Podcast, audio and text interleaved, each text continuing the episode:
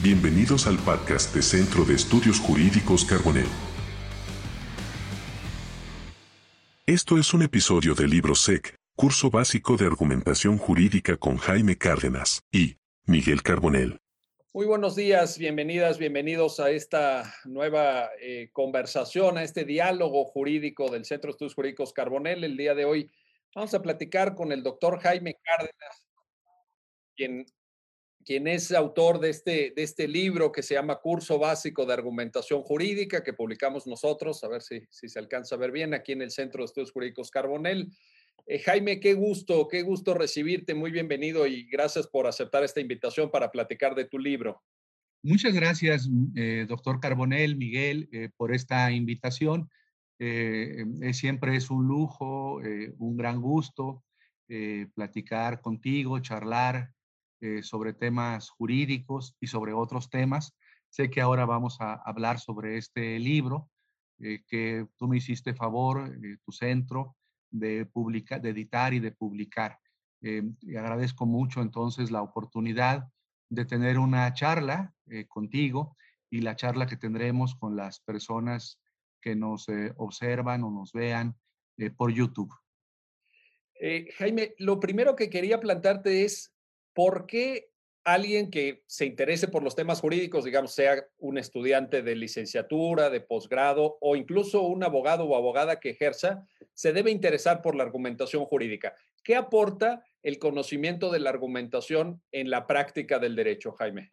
mira, me parece eh, fundamental, eh, Miguel, porque eh, la concepción que teníamos hace algunos años en México y creo que en el mundo, por lo menos dentro de nuestra familia jurídica, era una concepción del derecho eh, profundamente normativista. Entonces, lo que nos enseñaban, por ejemplo, yo que soy un, fui un estudiante de licenciatura en Derecho de provincia de la Universidad Autónoma de Querétaro, era aprenderse los códigos, las leyes, eh, y en eso consistían los cursos de licenciatura. Y después, cuando entrabas a a trabajar como abogado, ya sea litigante, o trabajar en una institución pública, ministerio público, en, una, en un juzgado, pues te dabas cuenta que había carencias en esa formación eh, estrictamente codiguera, normativista, y apreciabas en, en, la actividad diaria como operador jurídico, como secretario de juzgado, como secretario de, de una agencia del Ministerio Público, que era muy importante entender el derecho desde una perspectiva en acción, es decir, desde eh, la visión interpretativa, desde una visión ah, argumentativa, porque en los tribunales, pues, eh, y ante las autoridades administrativas también, o hasta en el Congreso, ¿no? Los asuntos se ganan o se pierden en buena medida por tu capacidad argumentativa, no solamente por el conocimiento de la norma legal, de la norma jurídica, sino por el conocimiento que tengas, por ejemplo, acerca de los precedentes eh, y tus habilidades para exponer tus pretensiones, ya sean acciones o excepciones o defensas, de una manera eh, pues coherente, contundente, bien construida argumentalmente. Entonces, eh, la argumentación es una dimensión del derecho pero también es una herramienta fundamental eh, para triunfar en la vida cotidiana. Sobre todo es una herramienta para los litigantes, ¿no? Y es una herramienta, no se diga para los jueces que tienen que justificar eh, por obligación constitucional y convencional sus decisiones. Jaime, en uno de los capítulos de tu libro eh, haces un repaso de digamos, la relación conceptual que existe entre la interpretación por un lado y la argumentación por otro. Eh, leyendo tus, tus páginas me acordé de esta eh, frase de Manuel Atienza, el gran especialista en argumentación jurídica de la Universidad de Alicante, a quien tú por supuesto citas en el libro y de quien tanto hemos aprendido, cuando dice, la interpretación como lo dice también Ricardo Guastini, por cierto, la interpretación, digamos que es un paso previo para la argumentación. Si nosotros queremos argumentar bien, tenemos que interpretar bien. Eh, explícanos esta, esta parte de tu libro, Jaime. Eh, lo, has dicho, bueno, como siempre, de manera brillante, Miguel, lo has dicho muy bien. Eh, la interpretación es esa etapa que, en la que el operador jurídico determina un significado, un significado respecto a la norma, al precedente, con lo que esté trabajando. La interpretación tiene que ver con los significados. Y entonces este es un momento muy importante porque una norma, por ejemplo, una norma legal, pues puede eh, tener eh, distintos significados. Yo siempre pongo un ejemplo, eh, una anécdota de mi vida cuando comencé a, litigar, cuando era muy joven. Un asunto que se me planteó era un asunto de divorcio necesario, que en esa época existía el divorcio necesario y las causales de divorcio, y la causal era adulterio. Eh, estaba la causal, no era un problema de prueba porque la causal estaba aprobada, pero el tema era si eh, el adulterio era eh, una causal que procedía por infidelidades en la pareja con personas del mismo sexo, que era el caso, ¿no? porque había criterios, estoy hablando de finales de los años 70, principios de los, de los 80, en una ciudad que en esa época era muy conservadora, como Querétaro, como, es que, como era Querétaro, eh, en donde se entendía con criterios de la sala superior o de la sala de, civil del Tribunal Superior de Justicia de ese estado, que la infidelidad para considerarse adulterio tenía que ser heterosexual. Eh, si era eh, infidelidad homosexual, no se consideraba adulterio. Por supuesto, la norma del Código Civil del Estado, pues decía solamente es causal de divorcio el adulterio, eh, pero había que interpretarlo. Bueno, la infidelidad tiene que ver el adulterio con la infidelidad, pero debe ser heterosexual, debe ser homosexual. ¿De qué tipo de infidelidad estamos hablando? Entonces, las normas, pues como sabemos, son, suelen ser indeterminadas, a veces son oscuras, a veces son ambiguas, eh, o simplemente por el transcurso del tiempo, eh, ante nuevas realidades eh, culturales, históricas, científicas, tecnológicas, merecen entenderse y significarse de otra manera. Por eso la interpretación es ese paso previo que tú dices a la, a la argumentación. entonces, en la interpretación elegimos el significado, elegimos un significado para la norma pero como sabemos no basta elegir ese significado. Eh, hay una discusión también ahí muy interesante si ese significado ya viene dado totalmente por la norma o si es el, eh, juez, el operador, el que atribuye el significado.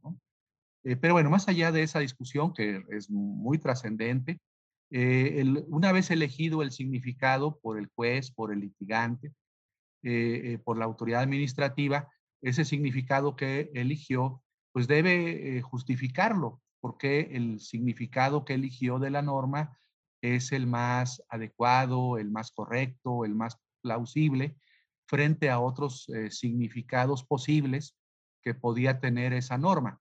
Entonces, la argumentación que ese, eh, consiste en un proceso de justificación sobre los significados que durante la interpretación realizamos. Y tienes que justificar por qué ese significado es mejor que otros. Oye, me, da la impresión, Jaime, no sé si, si estés de acuerdo o no con, esta, con este punto de vista, pero que la, impresión que tengo es que en México se sobresimplifica el tema de la interpretación. Eh, pongo un ejemplo.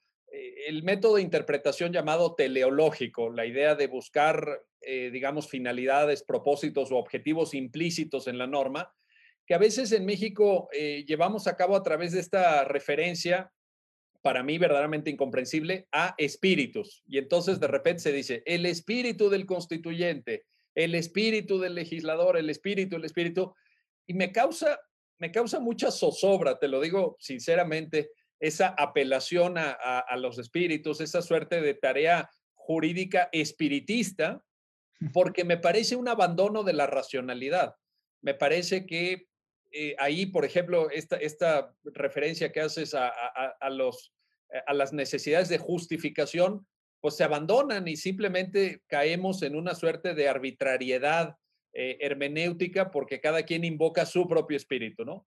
Y la verdad es que no se corresponde ni siquiera con un ejercicio realista porque si tú dices el espíritu de la constitución o del constituyente, caramba, pues hace ciento y tantos años y además eh, había artículos que se discutieron mucho, otros que se discutieron poco, eh, las referencias que tenemos son solo parciales a partir de las crónicas del constituyente, o sea, híjole, hay, un peligro ahí y esto lo me, lo puso de manifiesto un, un texto de Ricardo Guastini eh, en donde él decía, no, no, a ver, esto de citar espíritus es francamente reprobable, ¿no? Se puede hacer interpretación teleológica, ciertamente, pero esta invocación espiritista es, es, algo que no, que no se sostiene. ¿Tú cómo lo ves? ¿Cómo, cómo, cómo aprecias esta parte?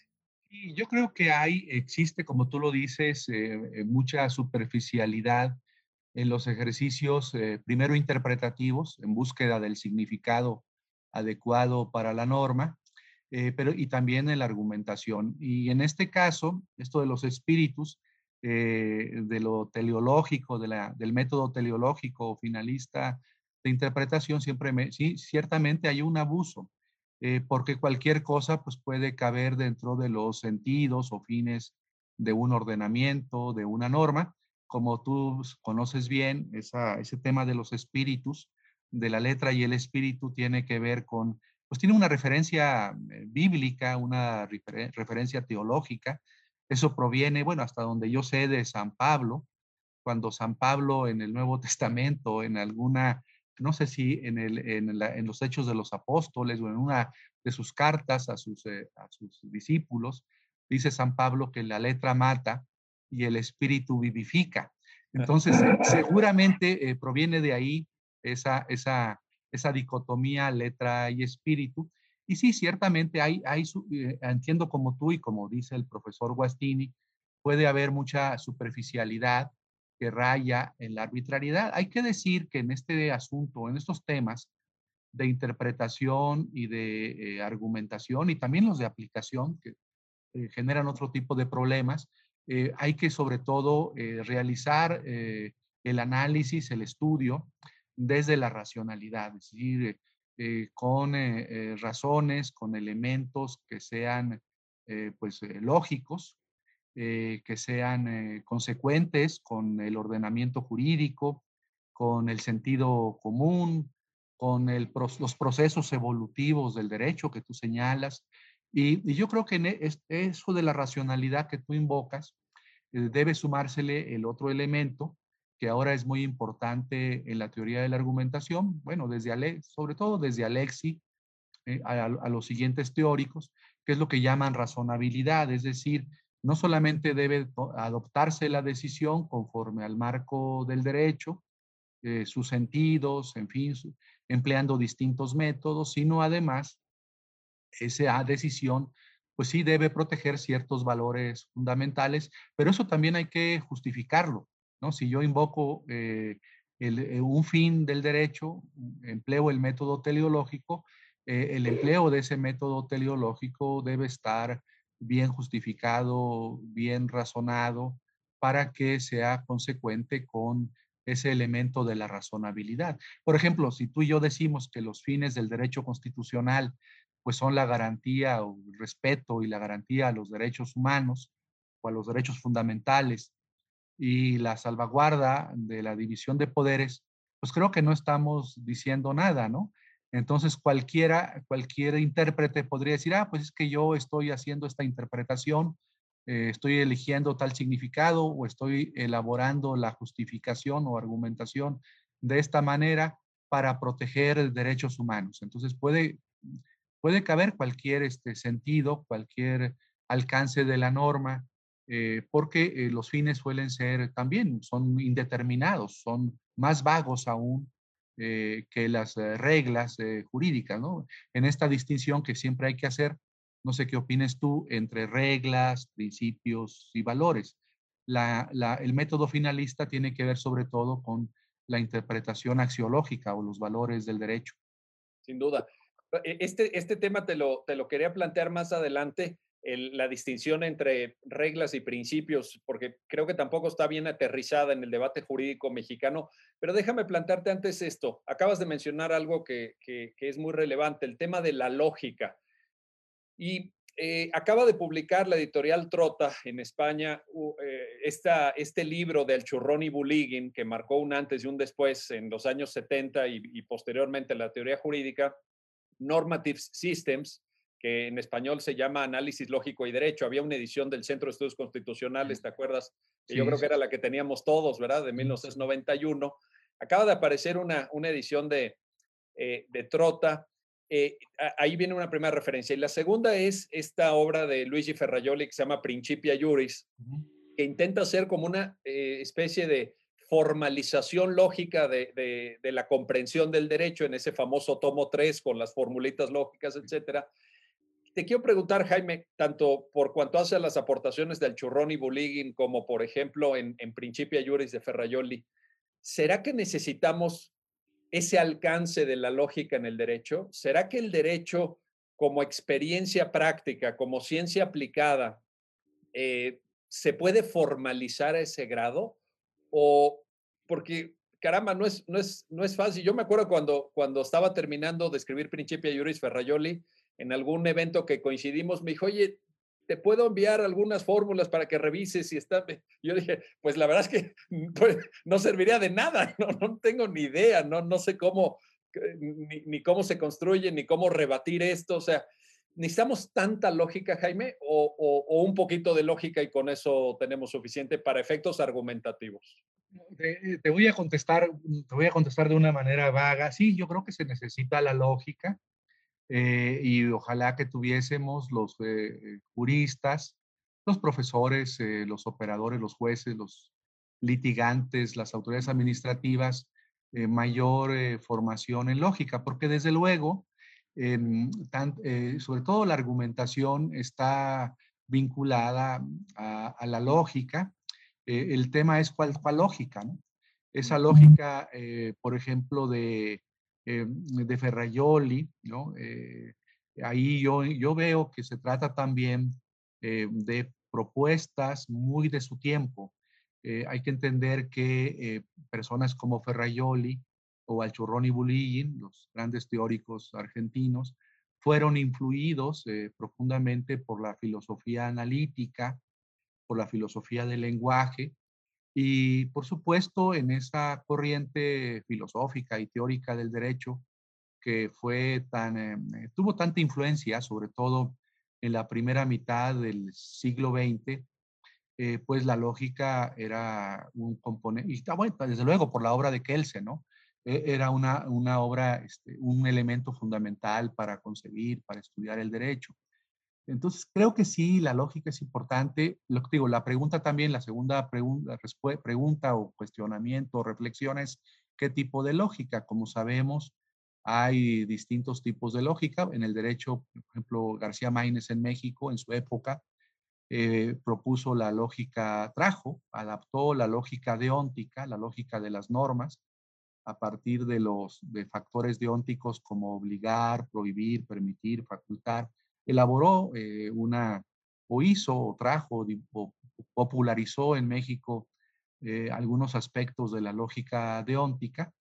Eh, hay otros, como sabemos, está la lógica formal tradicional basada en el silogismo, que desde luego yo creo que los tribunales en los casos fáciles, esto de los casos fáciles y difíciles, emplean en los casos fáciles se suele emplear mucho la lógica formal, la inferencia deductiva, y está lo que llama Atienza eh, lógica material, es decir, la retórica, la tópica, que también son muy importantes en la argumentación.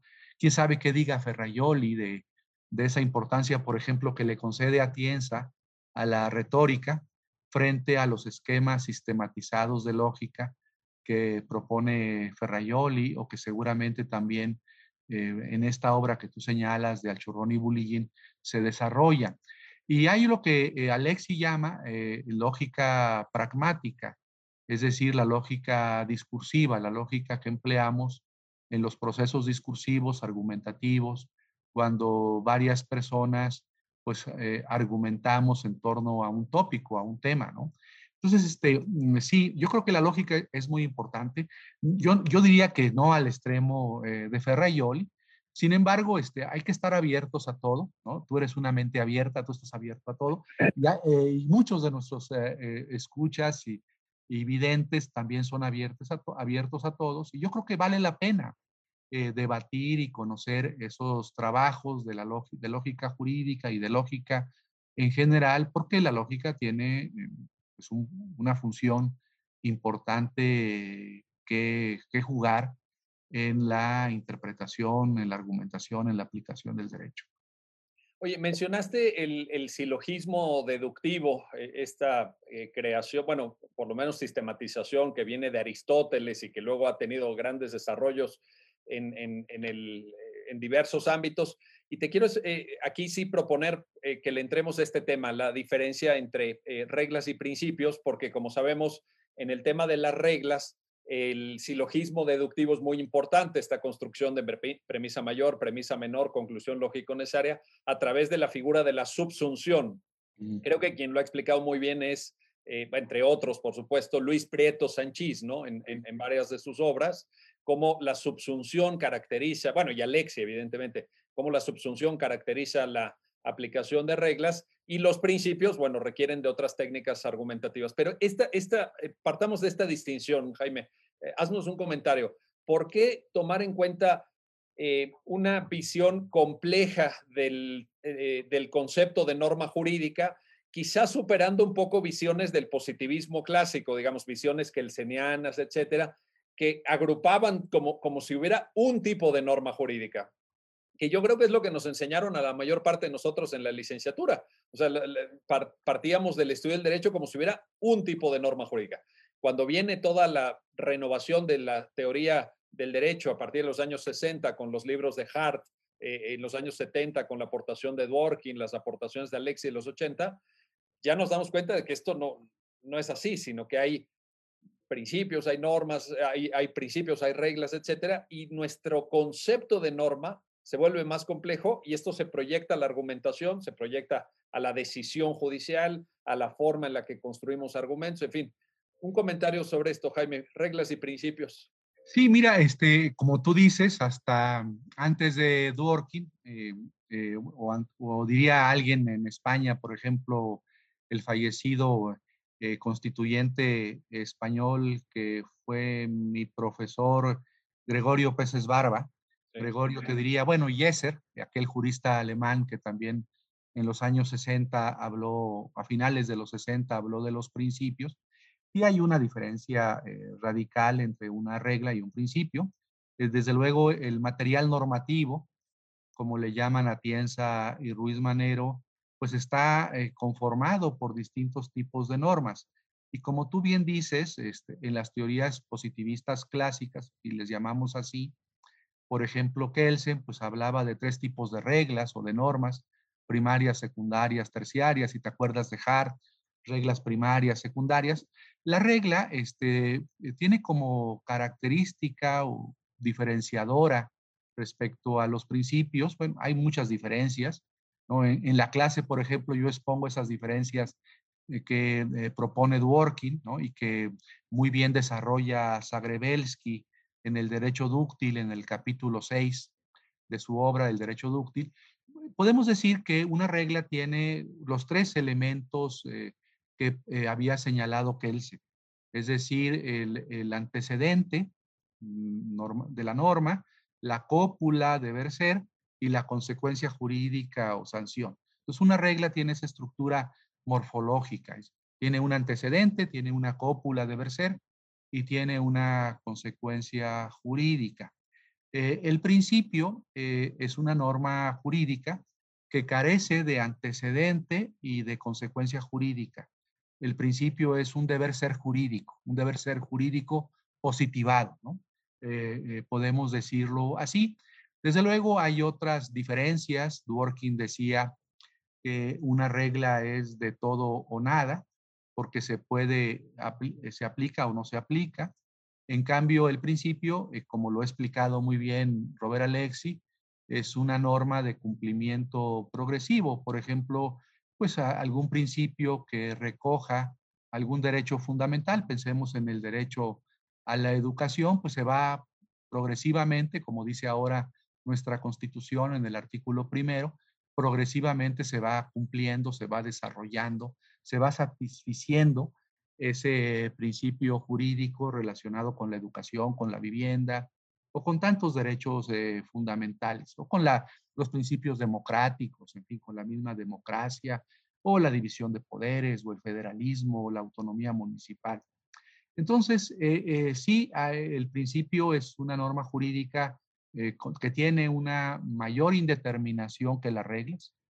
la regla, desde luego, puede presentar problemas de interpretación también, pero podemos decir que los problemas de interpretación que se suscitan en el análisis de una regla están más acotados. No sé, podemos discutir, por ejemplo, en una regla, la regla que eh, tipifica, por ejemplo, el homicidio, ¿no? Cuando dice el Código Penal o los códigos penales que eh, comete o realiza delito de homicidio, el que priva de la vida a otra persona, y bueno, señala otros elementos y señala además que se le debe aplicar una sanción al homicida, dependiendo si es eh, imprudencial o es doloso, en fin, o calificado, en fin, establece las consecuencias. Entonces, puede presentar eh, algún problema de interpretación esa regla.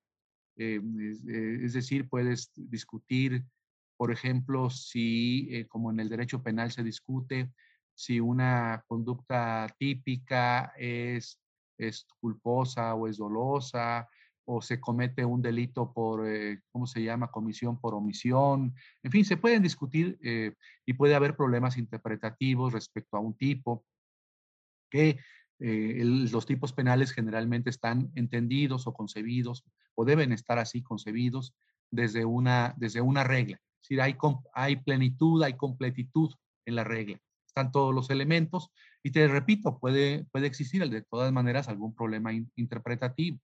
Pero en los principios, desde luego, eh, como son un deber ser, sin antecedentes, sin consecuencia jurídica, el nivel de, indeterminación eh, es mucho mayor. Cuando, eh, por ejemplo, la libertad de expresión, pues la libertad de expresión, si la entendiéramos significativamente eh, con una visión de, del siglo XIX, por ejemplo, de los constituyentes del 57, pues la libertad de expresión en aquellos años estaba relacionada con la prohibición de la censura, eh, con la no persecución a los periodistas o a las personas que ejercían eh, o materializaban su pensamiento, su ideología abiertamente. Pero hoy en día, si eh, queremos entender significativamente la libertad de expresión, seguramente tendríamos otro tipo de debates, ¿no? Eh, por ejemplo, el debate este que propuso en su momento, eh, que han propuesto en su momento algunos autores como Garzón Valdés, la libertad de expresión, por ejemplo, en la vida íntima, en la vida privada o en la vida pública, la libertad de expresión que tiene un gobernado o la libertad de expresión que tiene eh, un gobernante, o podemos hablar de la libertad de expresión, por ejemplo, del presidente de la Suprema Corte, o la libertad de expresión que nosotros tenemos. Entonces, este, creo que este, eh, la indeterminación eh, de ese tipo de principios, de ese tipo de normas, que llamadas principios, es mucho mayor y las dificultades interpretativas eh, son mayores, también las dificultades argumentativas, porque siempre, generalmente en los principios, voy a decir algo polémico, puede haber concepciones ideológicas, ideología jurídica, ¿no? Eh, eh, algunos dicen este principio debe llegar hasta aquí, no hay que extenderlo tanto. a otros pueden decir este principio hay que extenderlo, darle un mayor alcance, debe llegar hasta acá. Entonces tenemos ese tipo de debates eh, interpretativos, significativos y también argumentativos eh, sobre los principios. Entonces yo diría que son muchas las diferencias entre reglas y principios, pero colocaría como muy importantes la indeterminación que existe en los principios, que es menor esa indeterminación significativa en la regla. Eh, la otra diferencia, lo que se había señalado Dworkin, sobre que la regla se cumple o no se cumple y en cambio el principio se va desarrollando, se va cumpliendo progresivamente.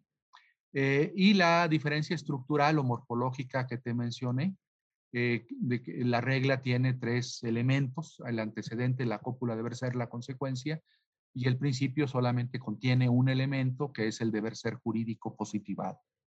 Correcto. Y esto tiene, como dijiste, perdón, brevemente, tiene un impacto, como dices, en la interpretación. Evidentemente, una norma eh, cerrada, como es la regla, una norma cerrada, como es la regla, pues es eh, eh, más fácil de interpretar. puedes elaborar silogismos empleando la subsunción, como Guastini y otros autores magistralmente lo han explicado. En cambio, el principio te, te lleva a otros métodos interpretativos. El principio, por ejemplo, tienes que utilizar el llamado método o principio de proporcionalidad, la ponderación, eh, métodos como el del contenido esencial de los derechos, eh, tienes que incorporar más elementos o variables de razonabilidad en la interpretación y argumentación de principios. Entonces, sí, no es lo mismo interpretar una regla que interpretar un principio, Miguel. Ahí está. Eh, otro, otro tema que abordas en tu libro, Curso Básico de Argumentación Jurídica, Jaime, es el tema de las falacias. Le dedicas un capítulo, un capítulo entero a las falacias como ejemplo de la mala argumentación o de la pseudo argumentación o de la, eh, digamos, de las técnicas eh, incluso hasta poco éticas de la, de la argumentación. Y cuando eh, releía esta, esta parte de tu libro, pues me acordé efectivamente de los políticos mexicanos, de los políticos mexicanos que incurren en tantas falacias.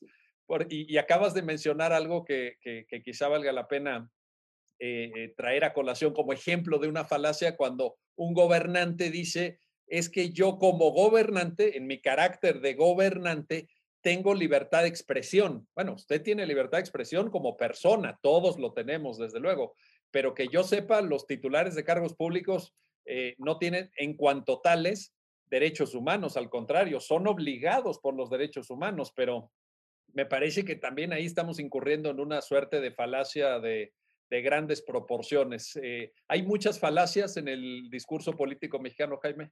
Sí, hay muchas falacias. Eh, en general, en el, en el lenguaje, en el razonamiento eh, cotidiano de las personas. En, la política, desde luego, muchas, se incurre en muchas falacias. Hay falacias muy recurrentes, ¿no? en el ámbito político, por ejemplo, la falacia ad populum, ¿no?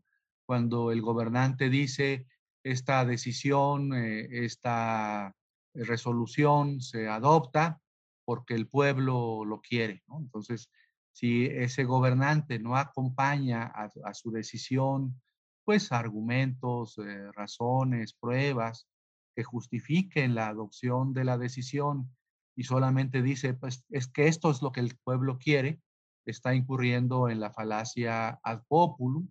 Eh, hay otras falacias también muy frecuentes en la vida pública, en la vida política, como la famosa falacia adverecundiam, ¿no? Este, la que tiene que ver con la autoridad, ¿no? Esta, falacia es una falacia donde se abusa del el argumento de autoridad y se dice, bueno, esto será, se realizará así, se, se construirá este estadio, este ferrocarril, pues, porque yo soy la autoridad, ¿no? Esa es la falacia adverecundiam. Oye, estos ejemplos son muy actuales, Jaime. eso es, lo que, es lo que tengo en la mente. Te faltó, te faltó mencionar un aeropuerto. Un aeropuerto, sí, eh, algún tren, en fin, ¿no?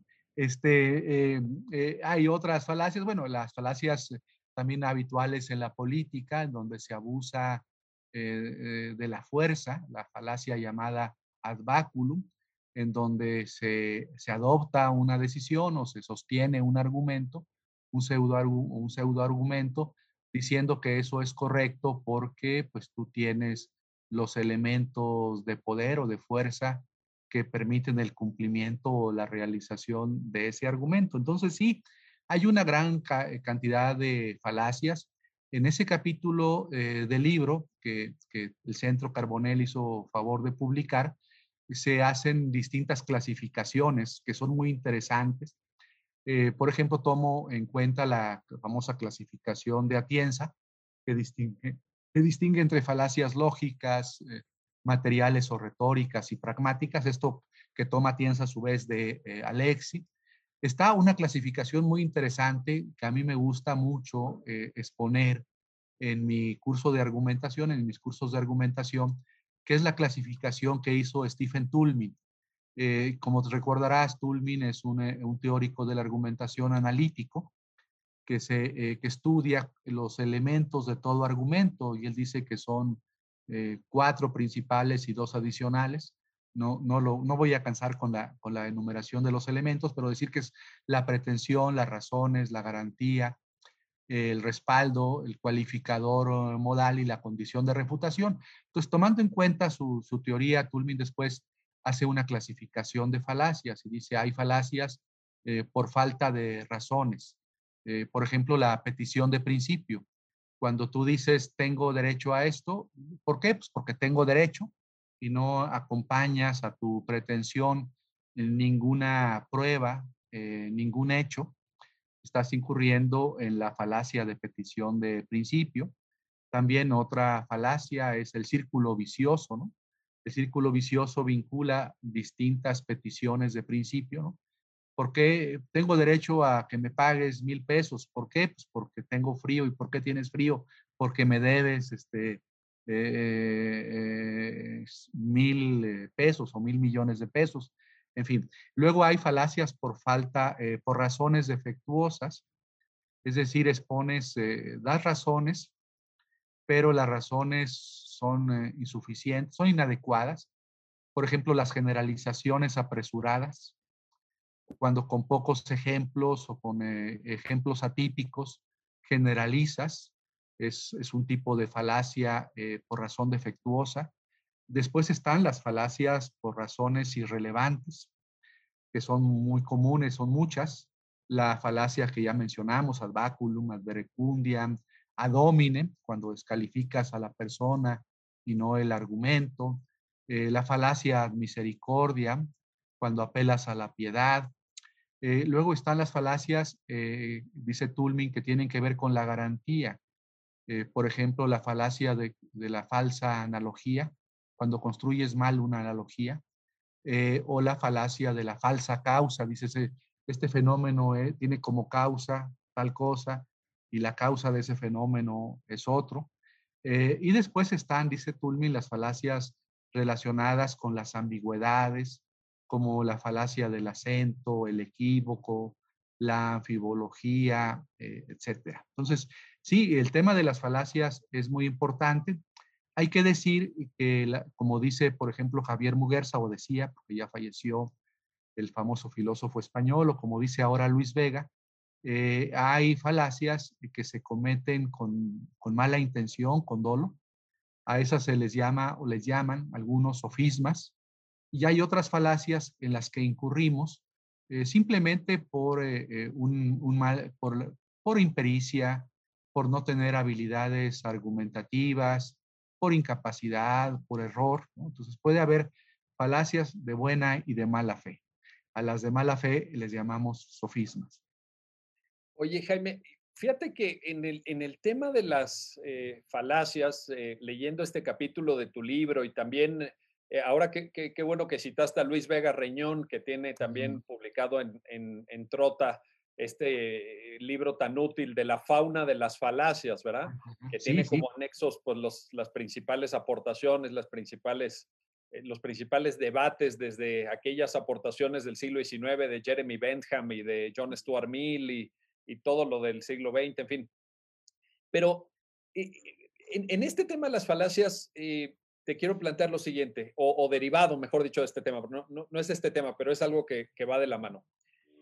Me da la impresión también que en el desarrollo teórico de los temas argumentativos existe una visión eh, que está muy clara en Robert Alexi, derivado de los postulados de la teoría de la acción comunicativa de Habermas, de decirle a los a quienes participan en un proceso argumentativo, pórtense bien, tengan buena fe respecto a sus interlocutores, no cometan falacias, eh, digamos, argumenten eh, con base en la lógica y todo. Y siento que este discurso formal de las teorías de la argumentación es completamente inútil para un postulante, para un abogado que tiene que ganar un caso, que tiene que defender los intereses de su cliente y que, pues si le dices, pórtate bien, pues casi, casi es, pienso en un defensor penal. Oye, pues yo ya sé que sí lo hizo mi cliente, ¿verdad? Pues lo, en, en, la teoría de Alexis sería, pues ve y di que, que sí lo hizo, ¿verdad? O sea, siento que hay una desconexión ahí muy fuerte entre, entre los requerimientos prácticos de los dos postulantes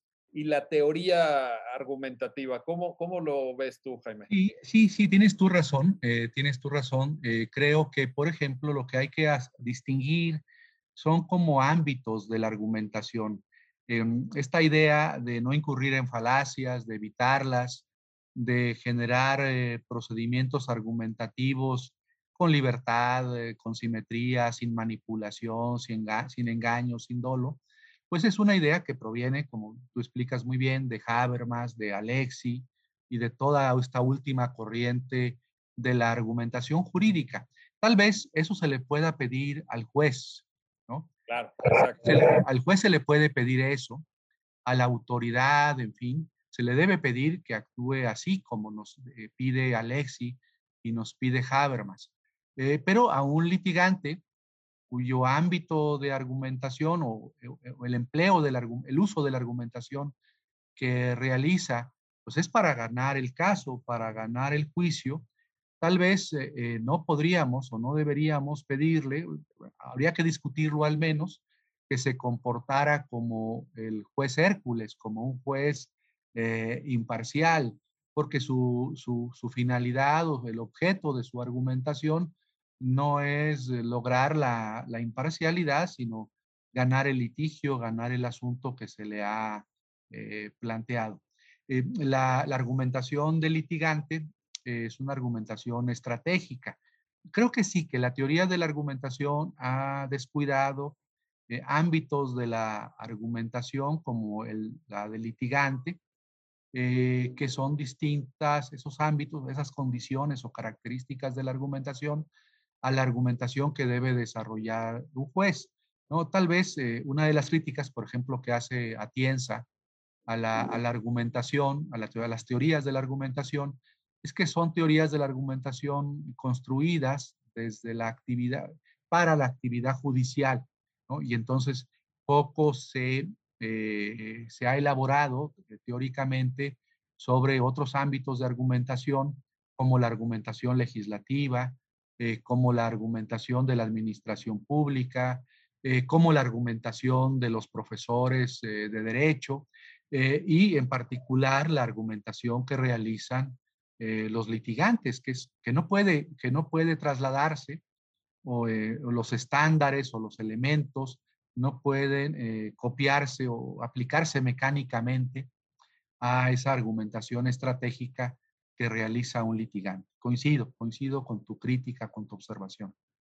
Oye, pues ahí, ahí, Jaime, tenemos una tarea pendiente, a ver si te animas a escribir un libro sobre argumentación estratégica para uso de, litigantes, porque, y, porque, eh, fíjate, Atienza es cierto, en el curso de argumentación jurídica que tiene la editorial Trota, lo, lo manifiesta, así como lo acabas de apuntar, pero él que tanto ha trabajado, que tanto ha expuesto, que tiene una escuela enorme con muchos discípulos y tiene una obra proteica, pues no lo ha desarrollado. O sea, sí está la crítica de, oigan, pero pongamos más atención a esto, no centremos toda la teoría de la argumentación en el modelo del juez, en el modelo de la decisión judicial, porque hay eh, temas de argumentación jurídica que caen fuera, como la argumentación doctrinal, la argumentación legislativa, la argumentación de los órganos administrativos o de los órganos autónomos.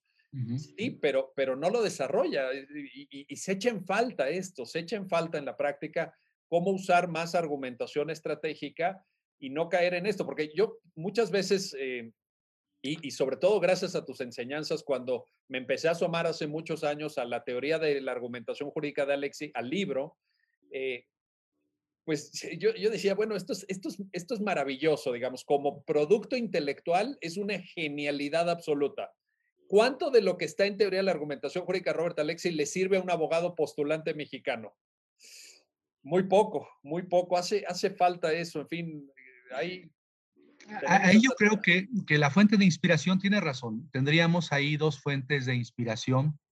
Esta es una obra que podríamos realizarla, Miguel, eh, con la colaboración de litigantes, esa sería una fuente, eh, para, bueno, un litigante que está todos los días en los tribunales y, observar eh, realmente cómo argumenta, cuáles son sus estrategias, sus métodos, los argumentos que utiliza.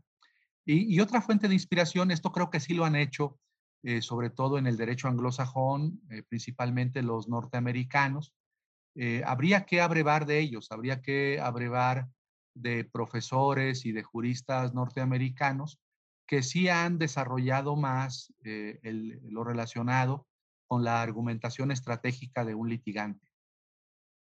Eh, ahí, sí, fíjate que sí, es verdad, ahí en, Estados Unidos sí hay muchos mm, libros de estas técnicas, ¿no? Las trial techniques, ¿no? las, las técnicas de juicio eh, que, son extraordinarios esos libros. La verdad es que son muy inspiradores porque te enseñan hasta cómo formular un interrogatorio, cómo plantear un contrainterrogatorio, cómo cuestionar a un perito, por ejemplo, en una audiencia. Eh, son enormemente prácticos como pues, derivado del carácter pragmático de la, del ejercicio intelectual norteamericano. Jaime, para acercar... Sí, perdón. No, no, creo que tendríamos que estudiar más eso más eso, desde luego, y eh, conforme a las bases de nuestra cultura jurídica, eh, traerlo y exponerlo, ¿no? Eh, por, podemos hacer eso, Miguel, si me invitas, podemos hacerlo, ya sea con los alumnos del Centro Carbonel que litigan y tomando toda esta rica experiencia norteamericana, podríamos pensar en una obra práctica, útil a los litigantes, para los litigantes de nuestro país pues ya nos llevamos tarea. Para, eh, acercarnos a la última parte de esta conversación, en el último capítulo de tu libro, Curso Básico de Argumentación Jurídica, tratas de la prueba de los hechos. Y esto es algo extraordinariamente importante que empata justo con estas preocupaciones prácticas y aplicativas, porque nos pone frente al gran tema que no sé si estés de acuerdo, pero a nivel de licenciatura me parece que no está bien explicado en México, del razonamiento probatorio. Eh, parecería que hay un énfasis muy importante en la argumentación jurídica desde el punto de vista normativo, es decir, cómo argumentar con normas, pero hay un, hay un énfasis muchísimo menor en cómo argumentar sobre los hechos eh, y, todo el tema del razonamiento probatorio, etcétera. En este cuarto capítulo, en el último capítulo de tu libro, tú lo, lo explicas y te pido también un, comentario sobre ese gran tema. Sí, efectivamente, eh, Miguel, así como advertimos eh, que hay una preferencia en la argumentación jurídica por, las teorías de la argumentación jurídica por la argumentación judicial, en materia de argumentación respecto a las normas y los hechos y las pruebas, el énfasis está colocado en las teorías de la argumentación fundamentalmente en las normas, como si, como si exclusivamente los operadores argumentaran sobre normas o respecto a normas. Los operadores, como tú bien dices, eh, en, los tribunales, ante las autoridades, argumentan mucho, mucho en materia de hechos y pruebas. En fin, los que hemos tenido en algún momento de, nuestro de nuestra vida, por ejemplo, te voy a hablar otra vez de mi vida, de trabajar eh, en un juzgado de primera instancia, tú te das cuenta en los juzgados de primera instancia o en las agencias del Ministerio Público, donde yo trabajé algunos años de joven, eh, te das cuenta que ahí la argumentación fundamental en la primera instancia es eh, en materia de hechos y pruebas. Ya en la apelación, donde se resuelven sobre todo cuestiones de derecho, ¿no? hasta así dicen los, algunas leyes procesales, eh, pues ya este, no hay tanta argumentación sobre hechos y pruebas. Pero en la primera instancia judicial, la argumentación preponderante eh, efectiva es la argumentación sobre hechos y pruebas. Y sobre esto también hay un descuido eh, muy importante en la teoría de la argumentación. Entonces, lo que hago en ese capítulo cuarto, Miguel, es como tú sabes, recuperar los planteamientos de Michele Tarufo, de Laudan, de la profesora Gascón, española, eh, de, pues algunos del profesor eh, eh, Jordi Ferrer Beltrán de la Escuela de Girona, de Gerona, eh, tomo, esos, tomo en cuenta esos eh, planteamientos, pues para simplemente traer a la, a la, discusión, a la reflexión, temas muy importantes en la, en la, argumentación sobre hechos y pruebas. esto ocurre, yo recuerdo mucho cuando era muy joven, cuando fui proyectista, por ejemplo, en un juzgado civil, recuerdo mucho que no había, no, no, no se requería tanto, porque aunque en México siempre ha existido el llamado sistema mixto de valoración de pruebas, es decir, pruebas tasadas y pruebas que decía o dicen los códigos de libre apreciación, entonces en las pruebas tasadas, por ejemplo, te decía el código documental pública, bueno, tiene valor probatorio pleno, eh, mecánicamente, sin ninguna argumentación, se le daban a las documentales públicas, eh, se le daba a la documental pública eh, un valor probatorio pleno. Pero creo que esto pues se ha modificado con las reformas en materia procesal, civil, administrativa, penal, constitucional, y entonces ya no se puede, de hecho, los sistemas procesales se están apartando de la prueba tasada, ¿no? Y están yendo más hacia la libertad del juez, a, los métodos de libertad del juez, para que el juez valore, claro, argumente, justifique eh, eh, el, papel o el rango, eh, la función que le va a dar a una prueba en, en, un proceso. Entonces, sí es un tema muy importante. Ese es uno, ¿no? El de la valoración de la prueba, otro tema también muy importante, por ejemplo, en materia penal o en otras materias, en la materia familiar, por ejemplo, es el llamado eh, estándar de prueba, ¿no? ¿Cuánto material probatorio necesitas para tener probados los hechos o la responsabilidad de una persona? Eh, eh, pues es evidente que en materia penal los estándares de prueba, la exigencia probatoria, a eso nos referimos con estándares de prueba, son mayores que en la materia civil. Y luego hay otras discusiones que seguramente son apasionantes o serán muy apasionantes para una mente como la tuya, como el tema de la verdad material eh, en materia penal y el, famoso equilibrio procesal, ¿no?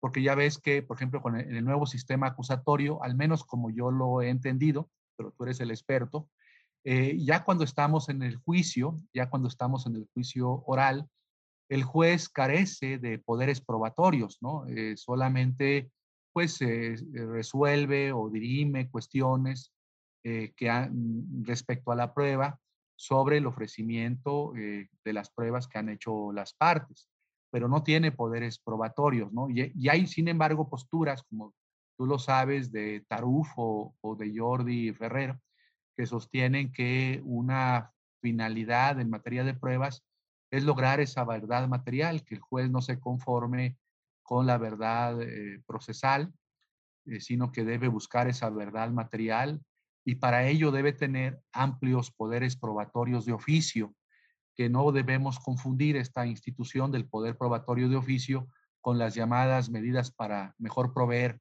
que existen en el derecho procesal civil. Entonces son, son muchos temas, la verdad, estos en materia de prueba que son fascinantes, que que, debemos también más en México, creo que se requiere eh, más estudios sobre el tema. Aquí reconozco mucho la labor que nuestro país ha realizado nuestro colega eh, Cruz Parcero, muy importante, y también nuestro colega del instituto, el doctor Enrique Cáceres, eh, a un nivel más teórico. Pero sí se requiere, sí se requiere mayor profundidad, mayor análisis de estos elementos sobre la prueba y la argumentación.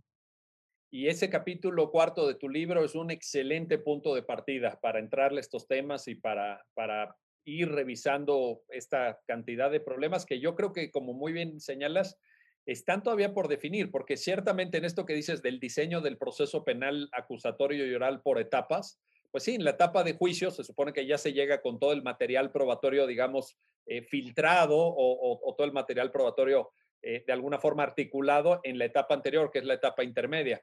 Pero, por ejemplo, hay mandatos de la Suprema Corte para cierto tipo de casos de, llevar a cabo una tarea probatoria activa por parte del juzgador. Pienso en juzgar con perspectiva de género, pienso en interés superior de niñas, niños y adolescentes, en esto que está desarrollando la Corte sobre juzgar con perspectiva de discapacidad. O sea, y ahí digamos, estas visiones más formales de que esto corresponde a la intermedia, no me traigas al juicio oral el debate sobre pruebas, eh, pues choca con, estas, con estos mandatos de la Corte, decir, busquen activamente material probatorio para tomar la mejor decisión, para, para hacer, por ejemplo, una interpretación pro persona o para eh, lograr la protección de intereses eh, con una visión reforzada como, como mujeres, niñas, niños y adolescentes, eh, personas que pertenecen a pueblos y comunidades indígenas, en fin, hay, hay ahí bastantes, bastantes matices. Jaime, para, para, terminar, te, te, quiero hacer este planteamiento.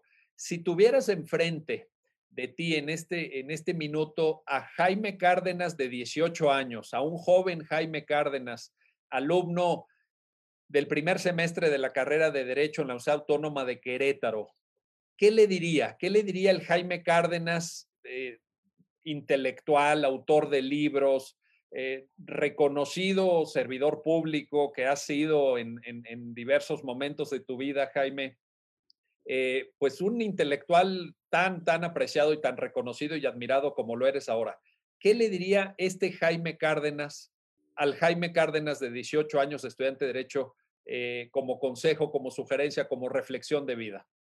bueno, le diría a ese, ese alumno que tuvo 18 años que no sea un estudiante codiguero, que no se aprenda de memoria eh, las leyes, los contenidos de las leyes, eh, que este, trate de eso que aprende en la universidad, en la facultad, pues de aplicarlo. Yo aconsejaría eh, en, nuestra profesión de abogado, de licenciado en Derecho, que combinemos siempre la parte teórica con el quehacer eh, práctico, que trabaje por lo menos algunas horas, algunos días en una agencia del Ministerio Público, en un juzgado, que eso le será muy útil durante toda su vida.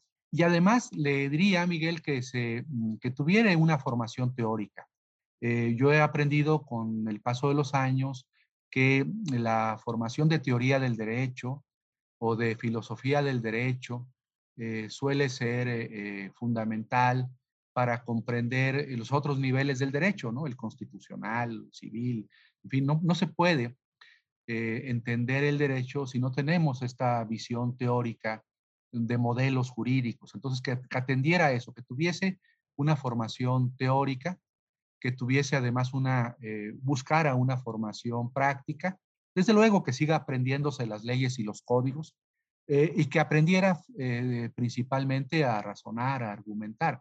Lo que tiene que hacer ese, ese alumno es plantear, por ejemplo, yo le exigiría al director de la Facultad de Derecho, con mucho respeto, de la Universidad Autónoma de Querétaro y de todas las universidades del país, de las facultades de Derecho, que introdujeran obligatoriamente, si no existen, estos cursos en la currícula de las universidades, que deben ser cursos tanto teóricos, o podrían ser dos semestres, un primer curso teórico, una, una aproximación a la teoría de la argumentación jurídica, y el siguiente semestre una suerte de clínica eh, de argumentación en donde eh, al alumno o a la alumna se le dotaran de elementos para argumentar. Es decir, a ver, vamos a, en esta demanda, ¿no? Eh, determíname las falacias, qué argumentos jurídicos están empleando.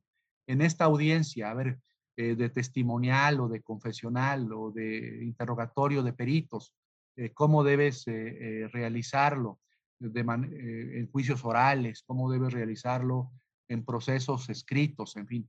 Yo creo que esto es muy importante, que el alumno de licenciatura de cualquier facultad de derecho de nuestro país tenga esa formación en argumentación jurídica, tenga una formación eh, teórica y también este, tenga vínculos con la realidad eh, jurídica, con el quehacer cotidiano en los tribunales o ante las autoridades administrativas.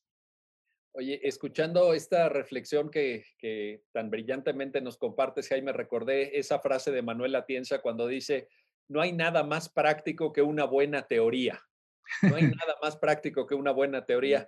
Aunque alguna vez yo le pregunté, bueno, habría que definir qué es una buena teoría, ¿no? Para, empezar, porque también hay, hay teorías deficientes, digamos. Pero bueno, una buena teoría, una buena teoría de la argumentación jurídica está en este libro, curso básico de argumentación jurídica que, escribiste, Jaime, que es una herramienta indispensable para, para lograr esto, para poder eh, verdaderamente contar con estas herramientas que nos hagan mejores juristas. Y es un trabajo en el que tú has contribuido pues desde hace muchos años. Yo me acuerdo de tus clases de argumentación jurídica en el posgrado de la Facultad de Derecho de la UNAM, eh, que pues eh, ya llevas muchos años en esa tarea y fuiste un adelantado a tu tiempo. Yo creo que tú trajiste a México todas estas preocupaciones cuando la mayor parte de, eh, profesores ni siquiera les pasaba por aquí, o sea, no, no, no, no lo habían cachado el tema argumentativo. Ahora sí, ahora ya todo el mundo habla de argumentación, en fin, pero tú fuiste un precursor, un precursor en México y te adelantaste a tu tiempo como como en tantas cosas, como en tantas cosas que has aportado a lo largo de tu brillante carrera, Jaime. Yo te agradezco mucho tus comentarios, tus reflexiones, siempre generoso como eres con tu tiempo, con tu eh, gran conocimiento para beneficio de toda la comunidad del Centro de Estudios Jurídicos Carbonel. Jaime, muchísimas gracias. Muchísimas gracias a ti, Miguel. Ha sido un placer. Y como siempre, no, no tengo palabras para contestar todas tus amabilidades y elogios que son inmerecidos, ¿no? El elogiado siempre debe ser eh, tú, tú eres un gran jurista, un gran amigo, una gran persona, Miguel. Eh, un abrazo eh, muy cariñoso a ti, a tu familia y a todos los estudiantes del Centro Carbonel. Qué amable, Jaime. Muchísimas gracias. Ahí estamos pendientes para lo que sigue. Gracias. Abrazo, Miguel. Buen día, hasta luego. Buen día. El sello editorial del Centro Carbonel se ha posicionado como uno de los mejores en el ámbito de las librerías jurídicas. Nuestra tienda virtual facilita y enriquece la experiencia de compra, ofreciendo una variedad de títulos y paquetes de libros con la certeza de pago seguro y envíos a domicilio en todo el territorio nacional. Los mejores libros jurídicos llegan hasta donde estés. Visite nuestra página web centrocarbonel.online. Gracias por escuchar. Esto fue Libro Sec del podcast Centro Carbonel.